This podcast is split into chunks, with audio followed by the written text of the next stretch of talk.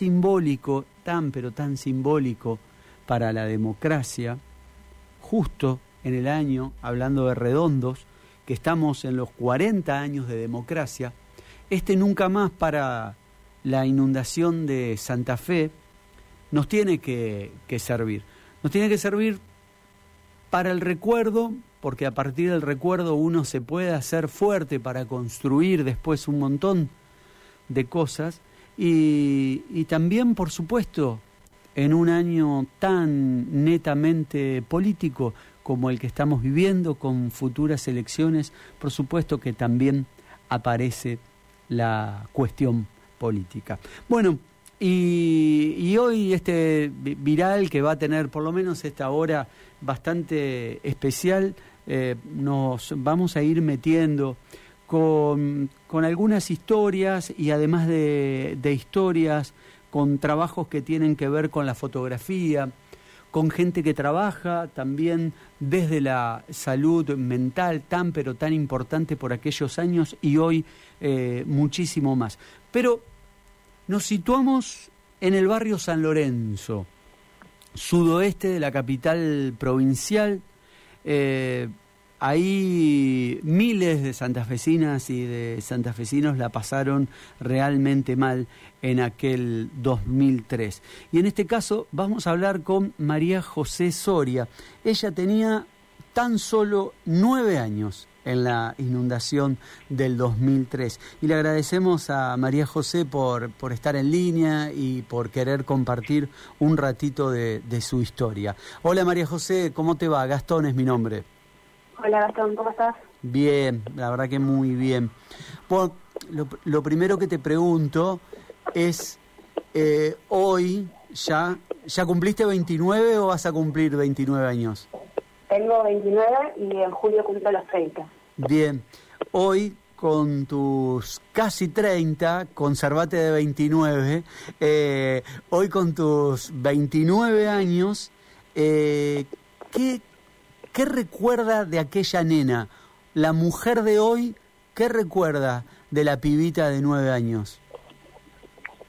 Y recordar es una palabra bastante amplia, eh, pero bueno, eh, hablando de esto, recuerdo mucho, tengo muchos recuerdos patentes, digamos, del momento de la eliminación, eh, momento de estar compartiendo un almuerzo eh, y que salir corriendo, recuerdo olores, recuerdo algunas caras, recuerdo el clima de ese momento, eh, recuerdo muchas decisiones que se tomaron de un momento a otro, eh, recuerdo la angustia, el llanto, muchos, muchos recuerdos ahí, no muy buenos, otros sí buenos, pero no tantos, y es lo que mantiene vivo hoy también, digamos, la memoria sobre todo. Claro, eh, está, está absolutamente claro que eh, casi todos esos recuerdos eh, van, van por el lado del, del dolor. a esa altura, vos vivías en el barrio San Lorenzo. ¿Y cómo te, cómo te toma en conjunto con las personas con las cuales vos estabas viviendo? ¿A qué hora deciden irse? ¿En qué momento te avisan que te vas a tener que ir? ¿Cómo es ese contexto del 29 de abril? Eh, estábamos, yo vivía con mi abuelo, con mis hermanos, con una tía y una bisabuela. Eh, tenía un tío que trabajaba cerca, vivíamos en el barrio San Lorenzo, era el mediodía. Eh, teníamos un tío que trabajaba en un, un mayorista ahí cerca, y vivía en barrio Santa Rosa de Lima. Él cuando sale a trabajar se estaba yendo a su casa y nunca logró entrar a su casa pues ya estaba con el agua arriba de, su cintura. Eh, inmediatamente se fue a la casa de, mi abuelo eh, y la, la, desesperado nos grita, váyanse, que el agua ya está acá, váyanse, váyanse, váyanse mi abuelo muy terco, no, que no nos vamos a inundar, que, que no, que no existe, no sé qué. Cuestión que me acuerdo salir y, y ver mucha gente cargando cosas, gente corriendo, eh, mucha gente llorando, hacía frío, llovinaba. Eh, ahí, bueno, mi mamá no vivía con nosotros, así que mi abuelo se tuvo que quedar en su casa y nos pidió que vayamos a buscar a mi mamá, eh, que vivía ahí a la vuelta.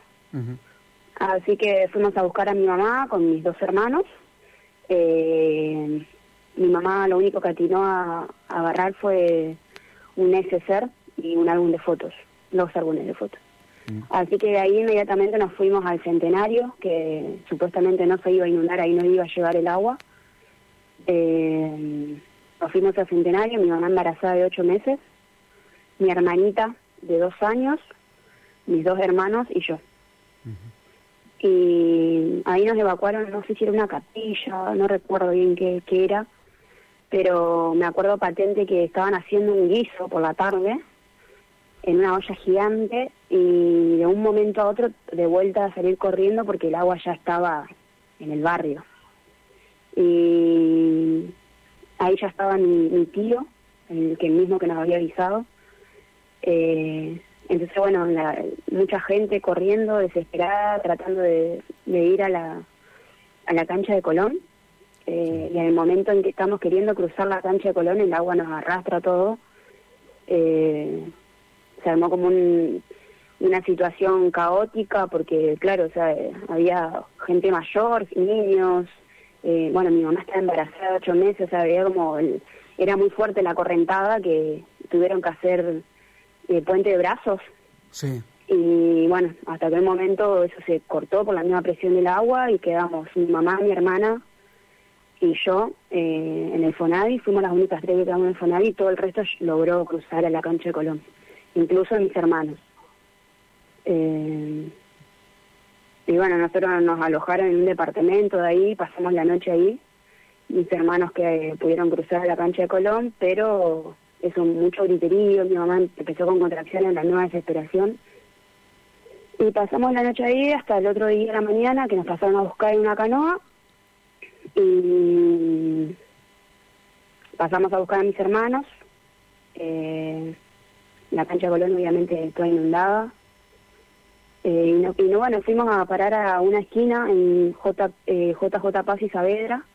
Ahí pasamos todo el día, eh, muertos de frío, todos mojados, con hambre, eh, hasta que bueno, logró logramos dar con una señora, una tal Pato, Patricia, que nos llevó a un centro de evacuados. Y en el centro de evacuados, bueno, fuimos bien recibidos. Eh, nos dieron abrigo, nos dieron comida, nos dieron un espacio. Eh, y lo más loco de todo esto es que yo en el centro de evacuados, bueno, todo eso mi, mi abuelo, con el que vivíamos, eh, no sabíamos dónde estaba, él no sabía dónde estábamos nosotros tampoco, entonces no, sabía, no, había información de, qué es lo que había pasado con él. Te detengo, eh, María José, te detengo ahí, te detengo ahí en, en, la historia. tu abuelo se queda en el barrio San Lorenzo. Sí, él se quedó arriba del, Usted se queda, y se, queda y él se queda solo en su casa en San Lorenzo. Eh, había vecinos. Ajá. Se quedó con los vecinos. Pero en, la casa de él, él se quedó totalmente solo. Sí. Mm. sí, sí, Y, y bueno, eh, y vos después de esa salida tan pero tan complicada de, del barrio Centenario, que, ya había pasado un día, nos contás que te vas a la esquina de JJ Paso y Saavedra. ¿Y con quién te quedas gran parte del día en esa esquina? Con mi mamá, embarazada de ocho meses, mi hermanita y dos hermanos. O sea, una familia compuesta por mm, eh, tu mamá y cuatro en total, cuatro hijas. Dos mujeres y dos varones, y un, un bebé en camino. Claro, Éramos cinco. ¿Y, y, todos chiquitos? Todos chiquitos, sí. Mi hermano mayor tenía 10 años, yo tenía 9, hermano 8 y Delfina tenía 2 años. Y ese mismo día conocen a esta persona, Patricia, que la lleva a un centro de evacuados. ¿En, ¿En, dónde, te acordás en qué centro de evacuados estuvieron? En Club, Banco Provincia. Ajá, se van a Guadalupe, a, a, Banco Provincial. Bueno, y, y ahí cómo cómo era esa historia de, días muy caóticos y de cada uno ir acomodándose donde pueda. Bueno, ¿cómo fue esa llegada a Banco Provincial? Nos recibe, nos recibieron dos voluntarios, eh, Mario y, Flor. Eh, nada, nos dieron un espacio en un gimnasio arriba. Eh, obviamente, bueno, como todo centro evacuado, cada lugar estaba separado por, por frazadas, sábanas, había colchones tirados por todos lados. Eh, bueno, nos dieron cobijo, básicamente. eh, nos dieron comida, bueno, la funcionalidad evacuados. Eh, ahí se generó... Eh, nada, se generaban muchas cosas lindas, había como, el, lugar era muy muy amigable, muy muy lindo, era un lugar muy lindo, eh, había actividades todo el tiempo, eh, nada, eso. Eso es, es como eh, la, la, parte más positiva que, que, que se puede mm, sacar de, de esta tragedia, la, la, colaboración de muchísima gente y, y esas historias que, que, se iban creando en cada uno de los centros de evacuados para tratar de pasar un momento totalmente dramático eh, de la mejor manera posible y que es en, en parte lo, lo, que contás y, y, y, lo que te pasó y lo que te pasó a vos. ¿Y cuánto tiempo te tuviste que quedar en ese centro de evacuados? Y yo la verdad es que no, no tengo mucho registro. Uh -huh. eh, eh, a mí lo que me hace, o sea, que hoy, hoy en día yo hace muy poco como que empiezo a hablar sobre el tema porque realmente es algo que que me costaba mucho.